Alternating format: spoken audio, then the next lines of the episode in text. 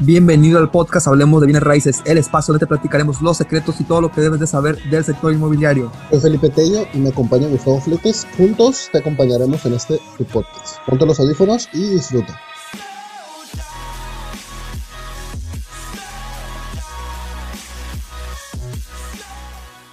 ¿Qué tal, Gustavo? ¿Cómo estás?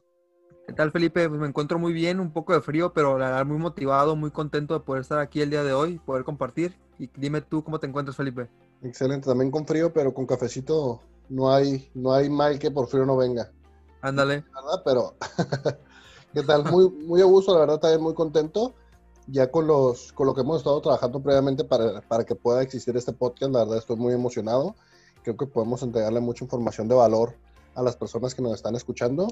Así es. Era que, que platicáramos con la audiencia, con las personas que nos escuchan sobre qué van a ver en este podcast, Gustavo qué creen que pueden aprender o, sobre qué creen que podemos platicarles en el podcast. Más que nada es todo desde el punto de vista nuestro, nuestra experiencia, poco o mucho que tenemos ambos, tanto Felipe como yo, y lo que te vamos a compartir son estos trucos, estos tips, esto que nadie te dice, estos secretos, estos tabús que nadie te comenta en relación al sector, tanto si quieres ser un inversionista, si quieres iniciar en bienes raíces, si quieres ser un asesor inmobiliario o si simplemente estás en el proceso del comprador y quieres comprar, rentar un local, un departamento o una casa, ¿no? Entonces, toda esta información que te vamos a brindar son consejos para que tú puedas tomar mejores decisiones en un futuro. Entonces, prácticamente vamos a hablar un poco de tecnología y Felipe nos estará sorprendiendo también con ciertos temas muy innovadores, muy padres que vamos a poder tocar en un futuro, ¿no? Pero no me adelanto tanto. Perfecto, Gustavo. ¿Quiénes somos? Platícales un poquito a la audiencia cómo nos conocimos ¿A qué te dedicas? Porque aparte tienes un libro para que también hagas un poco énfasis en el libro y también ahí lo, lo googleen y te busquen. Y también tienes un podcast, es un segundo podcast. Así es. Bueno, me presento, soy Gustavo Fletes, yo soy mercadólogo eh, independiente y también, como lo, ya lo mencionó Felipe, tengo publicado un libro también de forma independiente eh, llamado Spoiler Alert, este libro no te va a cambiar la vida, donde prácticamente desde una perspectiva muy personal yo abordo el tema del desarrollo personal, sin realmente quitar estos tabús o hacer prometer cosas falsas, desde el inicio del libro es este libro no te va a cambiar la vida, porque yo creo que nada, nada externo te va a cambiar. Puedes aprender de ello, pero realmente el que hace los cambios es la parte interna, ¿no? Uno mismo es donde hace los cambios. Entonces prácticamente yo conocí a Felipe por un contacto que tenemos en común. Adrián, saludos. Eh, es una persona increíble, también en el mundo del, emprendimiento, perdón y congeniamos Felipe y yo en esta visión que tenemos en, relación al sector de bienes raíces y creo que podemos realmente otorgarles información de mucho valor y muy padre, además de cambiar un poco la dinámica, ¿no?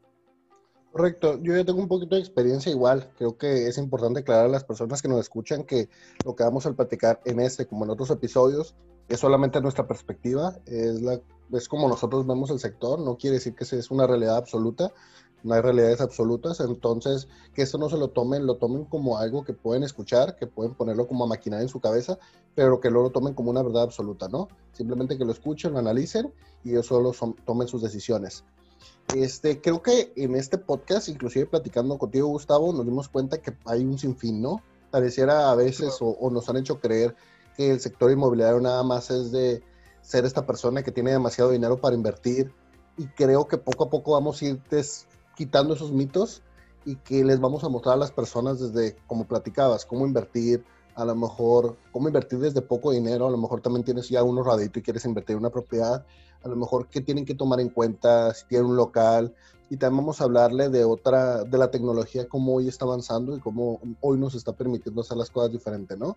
Entonces creo que tenemos bastante de qué hablar del sector, este, y juntos vamos a intentar darles esa perspectiva desde también a lo mejor cómo se hacen los trámites cuando vas a comprar una propiedad, eh, cómo checo la cuestión del crédito financiero, crédito, cómo hago para sacar un crédito en un banco, en Infonavit lo puedo hacer. Entonces creo que les vamos a dar todas esas herramientas para que ellos lo puedan hacer. Algo que nos gustaría platicarles, Gustavo, que ya habíamos platicado previamente, y las personas que nos están escuchando que dicen, ok, ellos nos van a hablar del mundo inmobiliario, pero ¿quiénes son?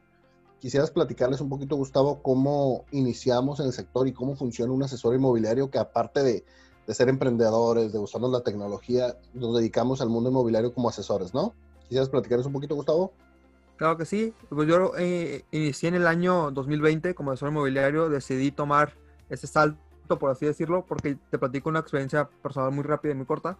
Yo he estado del lado, yo creo que todos podemos identificar cómo he estado del otro lado, del comprador, si viene una compra de una casa de un otro, otro bien de alto valor. Entonces ahí me tocaba mucho esta cuestión de que los vendedores te pueden realmente quitar esas ganas de comprar y te pueden generar un muy mal sabor de boca. Yo tenía esa percepción de las ventas en general y te digo, me han pasado situaciones que yo digo, o sea, son las que cuentas en la comida, en la cena con los amigos, de que no puedo creer que fui a esta tienda y el vendedor me trató de esta forma, de esta forma, de esta forma. Y aunque yo tenía una intención de compra, al final el vendedor es el que me espanta. En vez de ayudar al cliente, en vez de ponerse a, a disposición de ellos, son estos vendedores que simplemente hablan, hablan, hablan, no escuchan y terminan poniéndote en una posición en la que te sientes incómodo, ¿no? Incluso. Entonces, más que nada, yo ingresé en el sector inmobiliario porque yo tenía esta percepción, sin embargo, ahorita que entré me doy cuenta que no es realmente verdad. Sí existe ese tipo de vendedores, pero también existen otros vendedores, son más escasos, pero existen vendedores realmente interesados en querer ayudarte. Ojo, no te voy a ser este, hipócrita, al final del día todos buscamos una comisión, que es la forma en cómo nosotros ganamos dinero. Sin embargo, creo que es muy importante la relación que tienes tú con el cliente y que dejarlo pasar de que sea una relación tóxica, por así decirlo, de un solo lado, sino que tú realmente puedas ayudar a la persona, ¿sabes? Por ejemplo, un asesor inmobiliario no está obligado a venderte una propiedad, pero muchas veces, pues solo por querer sacar la comisión, te presionan, te presionan y te presionan para poder venderla. Son enfoques totalmente diferentes, ambos funcionan, tienen sus pros y sus contras, sin embargo, yo creo que esa es la nueva forma en cómo va a ir evolucionando el mercado, ¿no? Entonces, prácticamente esa y la función del asesor inmobiliario es ser prácticamente ese puente que conecta a la persona que quiere comprar una propiedad o rentar un departamento, un local comercial, con la persona que tiene ese bien inmueble, ¿no? Entonces, el asesor inmobiliario es el vínculo entre estas dos entidades y dentro de esta, este, dentro de este punto medio, hay muchas actividades por las cuales el asesor inmobiliario se tiene que encargar, ¿no? Desde el asesoramiento, la parte legal también la tiene que manejar, la parte de promoción, la parte de marketing, la parte de la prospección, mostrar los departamentos, asegurarse de que todo esté en forma. Son muchos puntos que al final del día yo creo que la gestión inmobiliaria existe para hacerle la vida más sencilla tanto a la persona que quiere comprar como a la persona que quiere vender, porque realmente les ahorras mucho tiempo, ¿no? Entonces yo creo que esa es mi perspectiva, cómo inicié en el mundo de bienes raíces y no sé si nos quieres comentar también un poquito tu experiencia, porque tienes un, un poco más de experiencia que yo, si nos quieres compartir, Felipe. No, claro que sí. Este, creo que a veces hay personas que están grandes que no creo que es una cuestión, sí de experiencia y a lo mejor de, de aprender, pero no se ocupa ser un experto ni se ocupa saber todo el tema para iniciar. Inclusive nosotros cuando platicábamos, Gustavo, de cómo vamos a darle la información a las personas, hay muchas cosas que desconocemos del sector, pero no por eso vamos a dejar de darle información a las personas. Un asesor, como bien platicabas, es el intermediario entre la persona que quiere vender o rentar una propiedad y la persona que quiere ser el inquilino de, dicha propiedad, ¿no? Que quiere adquirir esa propiedad en, compra. Inclusive muchas veces uno como asesor no ocupa hacer la venta.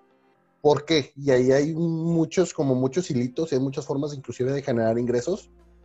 Ya les iremos platicando.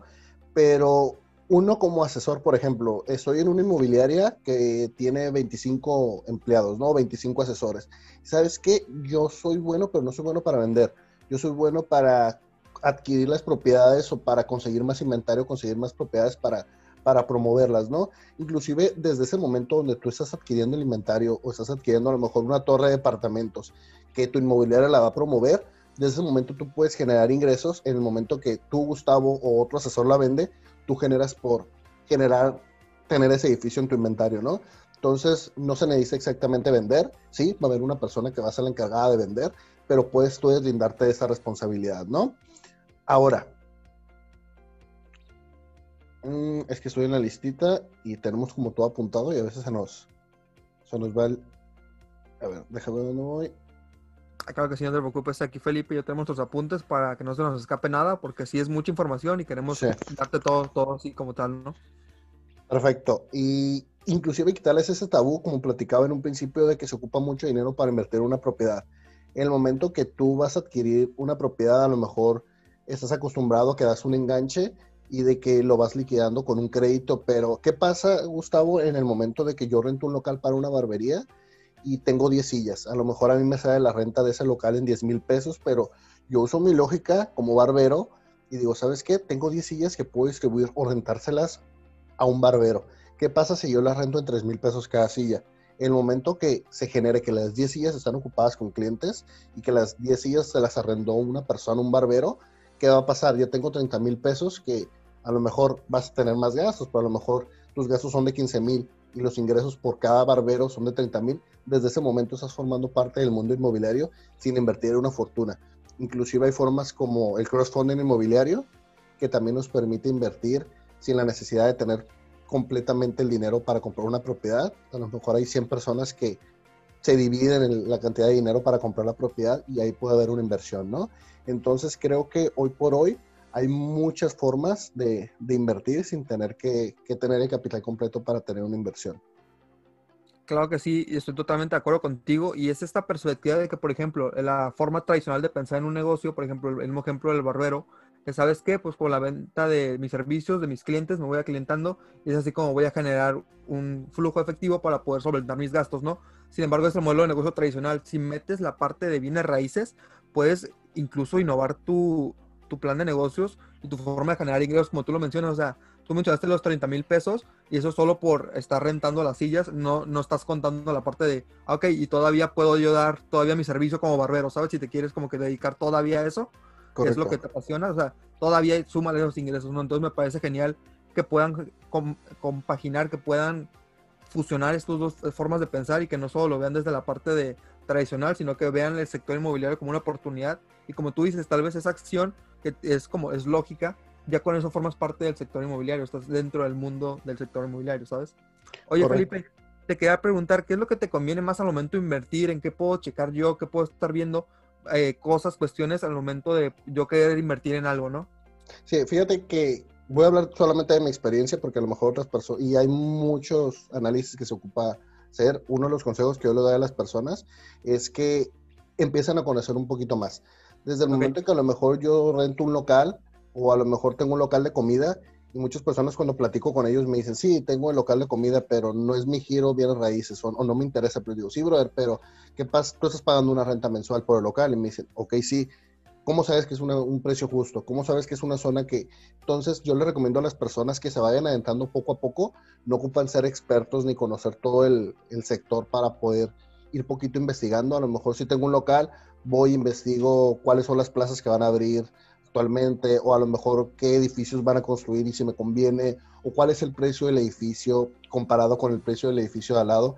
Entonces vas investigando sin tener que meterte tal cual de fondo hay índices o hay como cálculos que puedes sacar como es el ROI, que es el retorno de la inversión, que eso se calcula para saber en cuántos años vas a terminar de pagar la, la, propiedad. Que igual con el tiempo vamos a ir platicando con las personas y les vamos a ir explicando cómo, cómo funciona, ¿no? Inclusive las tasas de interés, también es otra cuestión. Hay algo que inclusive platicamos hace unos días, Gustavo, con un asesor de, de un desarrollo que nos platicaba de comprar antes para comprar en preventa y venderlo cuando ya está construido, que también hay una forma de generar ingresos ahí, ¿no? ¿Quisieras platicarles un poquito, Gustavo? Claro, prácticamente es esta cuestión de que, por ejemplo, imagina que eres una persona, de ahora sea que esto es lo que a mí me encanta del sector bienes raíces, que hace que tengas mucho capital o tengas poco, puedes realmente meterte a la parte de inversión. Hay muchas como opciones, muchas vertientes en las cuales tú puedes meter. En este caso, el precio de preventa es bastante sencillo, simplemente un desarrollador este, está construyendo, por ejemplo, una torre departamental y realmente la, desarrolladora ocupa dinero obviamente para poder seguir subsistiendo sus gastos, ¿no? Entonces, lo que hacen ellos es poner un precio de preventa, es decir, tú estás comprando algo que todavía no está terminado, pero tú tienes asegurado, porque puedes hablar con el ingeniero, con el arquitecto sobre los planes y cómo, cómo van a mover todo mediante una presentación. Y te van a ir explicando paso a paso cuáles son los planes para que tú en el momento en el que la obra esté terminada, tú puedas vender ese departamento, lo puedas rentar, dependiendo de cuál sea tu objetivo, puedes recuperar tu dinero y además obtener una ganancia de tal vez del 15%, no por tirar un número este, como tal. Sin embargo, yo creo que esto, esto es muy bueno porque estás invirtiendo tu dinero en algo seguro, ¿sabes? Entonces yo creo que eso es mucho como que la espinita de que mucha gente tal vez sí tiene un guardadito, por así decirlo, y no saben qué meterlo porque la inversión sí lleva cierto grado de riesgo. Yo creo que el sector inmobiliario es uno de los que tú puedes como tener mayor certeza, ¿no? Correcto, es un, es un bien que tú lo vas a ver tal cual ahí, ¿no? Y como dices, una de las formas es la, la preventa. Compro lo mejor en 100 pesos, no te va a costar ningún departamento 100 pesos, por poner un ejemplo. Y el momento, y me lo están vendiendo en 100 pesos, ¿por qué? Porque todavía no está terminado. Entonces me están dando un precio preferente a mí que todavía no está terminado el, el inmueble, estoy confiando en ellos y por esa confianza y por creer en ellos desde antes, me están dando un precio preferente. ¿Qué pasa? Que con el tiempo y conforme más se vaya construyendo la torre de departamentos, va incrementando y hay una lista de precios, algo que se llama lista de precios. ¿Qué, qué pasa? Que cada lista de precios aumenta el precio del, del, inmueble. ¿Por qué? Porque ya hay más personas que confían en ellos, ya hay más construcción hecha y ya vale más. Entonces, ¿qué pasa? En el momento a lo mejor tú lo compraste en la lista de precios 1 vale 100 pesos, en la lista de precios 2 va a valer 110. Entonces, en el momento que termina estando construido y que ya, ya, ya te lo entregan, a lo mejor vale 140. Entonces, ¿qué pasa? Tú lo compraste en 100, lo estás vendiendo en 140 y simplemente por el hecho de haber creído en el proyecto y de haber invertido en el momento adecuado, tú puedes generar a lo mejor un rendimiento en esa parte, ¿no? ¿Qué pasa? A lo mejor te dura dos años y que está la construcción y en dos años puedes generar que una propiedad que te vale un millón de pesos a lo mejor es en un millón doscientos mil. Entonces desde ahí puedes adquirir dinero sin la necesidad de que termine, a lo mejor de que pasen años, ¿no? Otra cuestión que les vamos a estar platicando, Gustavo, es la cuestión de las tasas de interés. ¿Cómo saber qué tasas de interés es mejor? Inclusive a lo mejor puedo platicar con algún amigo para que, para que venga y nos platique de cómo generar historia de crediticio. Oye, ¿sabes qué? Quiero comprar una casa, pero ¿cómo sé cuánto me presta el banco? Entonces iremos platicando con eso para que las personas que nos están escuchando sepan qué comprar, sepan cómo comprar y sepan a qué tasa de interés comprar. Otra cosa que nos gustaría platicar, Gustavo, que creo que compartimos completamente en esto y tenemos a lo mejor una visión muy futurista, pero creo que no está tan lejos de la realidad, es la cuestión de la tecnología. Cómo ha ido avanzando el sector que a lo mejor, inclusive ahorita estamos hablando en un podcast del sector inmobiliario de hace años, ni siquiera se, se hacía la idea inclusive que hubiera un podcast, ¿no? Entonces, el sector inmobiliario creo que también está viendo cambios y está viendo una disrupción increíble. No sé si quisieras platicar a la audiencia de esto. A mí lo que me parece más increíble como tal la tecnología es que cambia totalmente el juego, ¿sabes? El papel del vendedor pasa, en teoría, o debería pasar de ser un ayudante en lugar de ser toda la labor de venta. Esto no lo quiero decir porque tengamos menos trabajo, todo lo contrario, sino que la persona realmente interesada realmente puede, con unos clics, unos cuantos segundos, puede tener toda la información del mundo en la palma de su mano con su dispositivo móvil. Cualquier duda, cualquier incógnita que tenga esa persona, realmente la puede buscar en internet y la va a encontrar. Obviamente va a llegar un punto en el que la información que busca, tal vez que encuentra es demasiado genérica y tal vez ocupa hablar con una persona especialista que le ayude a avanzar en su proceso de compra, ¿no? Sin embargo, antes la persona acudía realmente con el vendedor y el vendedor era el que soltaba todo el choro y realmente le daba toda la información. Y híjole, si la persona confiaba en el vendedor o no, porque puede que le estuviera echando mentiras o puede que no. Realmente no tenías esa incertidumbre. Ahora los consumidores pueden evaluar desde 10 puntos distintos. Imagínate, 10 blogs, 10 podcasts, 10, ¿sabes? 10 sitios web diferentes que están en el mismo tema y tomar mejores decisiones. Yo creo que es algo increíble y toma mucho la cuestión de que el vendedor ahora no debe ser un vendedor como tal agresivo, que se quiere salir con la suya, que te quiere manipular, que te quiere convencer de comprar lo que tú no quieres. Todo lo contrario, sino que se debe enfocar en brindar esa información para que al final del día, cuando se, se preste la necesidad de que ocupes comprar o rentar, ah, si tú ya confiaste en la información que te estoy brindando, pues claro que sí, con gusto te ayudo ya, ya conectamos un contacto y ahí se da la labor de venta, ¿no? Como tal. Yo creo que también mucho Estoy te lo vas a platicar un poquito tú, la forma de cómo puedes invertir o cómo puedes usar tecnología para invertir, también es algo muy padre. Sin embargo, yo nomás quiero añadir esto para terminar este punto, que también la tecnología te ayuda mucho a la experiencia del cliente al momento de ver o buscar propiedades, ¿sabes? Antes tenías que fijarte en, el periódico como tal, o tú ir a ver, ir a caminar por zonas donde estuvieran estos, eh, todos los podemos ver como parcan, para, ¿cómo se llaman? Los, los afiches. Pancartas, ajá. Así, gracias. Los afiches estos, que se renta departamento, se renta local, que todavía funciona, sin embargo antes esa era la única opción, ¿no? Entonces yo creo que llegó la tecnología a cambiar totalmente cómo jugamos el juego, cómo las personas obtienen información y cómo ganan ellos. Yo creo que es lo más importante, ¿no? Sí, correcto. Inclusive platicamos con, con un asesor que nos dice, ¿sabes qué? O sea, y estábamos platicando de este avance en la tecnología y decía, yo le vendí un departamento a alguien por una videollamada, bro. O sea, literal, cuántos iba a ver que alguien iba a comprar un departamento por medio de una videollamada. No digo que todos ahorita estén comprando departamentos con videollamada, no, pero algo que a lo mejor antes se veía como imposible. O sea, me dice, literal, me traje mi maqueta, le presenté el proyecto, le mandé la presentación, estaba con la presentación y al final me dijeron, oye, ¿y a qué se dedicaba? Ah, caray, no tuve ni siquiera el tiempo de preguntarle. O sea, cómo la tecnología ha avanzado, como dices, antes inclusive los asesores inmobiliarios era por conexiones, vendían por medio de conexiones de que y hay muchas personas que siguen trabajando igual. No digo que esté bien y digo que esté mal, simplemente que hoy tal cual tenemos que utilizar la tecnología a nuestro favor para poder tomar ventaja de esto, inclusive con los recorridos virtuales. Algo que nos gustaría hacer es tomar y te lo compartí, es tomar fotografías donde puedes hacer el recorrido y tener tu inventario y que las personas hagan el recorrido solitos. Que sabes que estoy buscando una casa en venta, voy a meter a ver las casas que tiene este asesor y yo solito voy a hacer el recorrido, voy a ir caminando y voy seleccionando y digo, ok, entonces, ¿qué pasa? En el momento que yo ya quiero comprar una propiedad o que ya la vi, ya me platicaron cómo, cómo sacar un crédito, ya me platicaron cuál es la propiedad, ya me platicaron cuál es la zona, es buena zona, no es buena zona. Entonces, en el momento que yo ya te pido información es porque ya estoy más calificado y el asesor el único trabajo que va a hacer es asesorarlo y resolver dudas. Porque muchas veces, el, no digo que todas, pero el cliente ya viene con cierta información.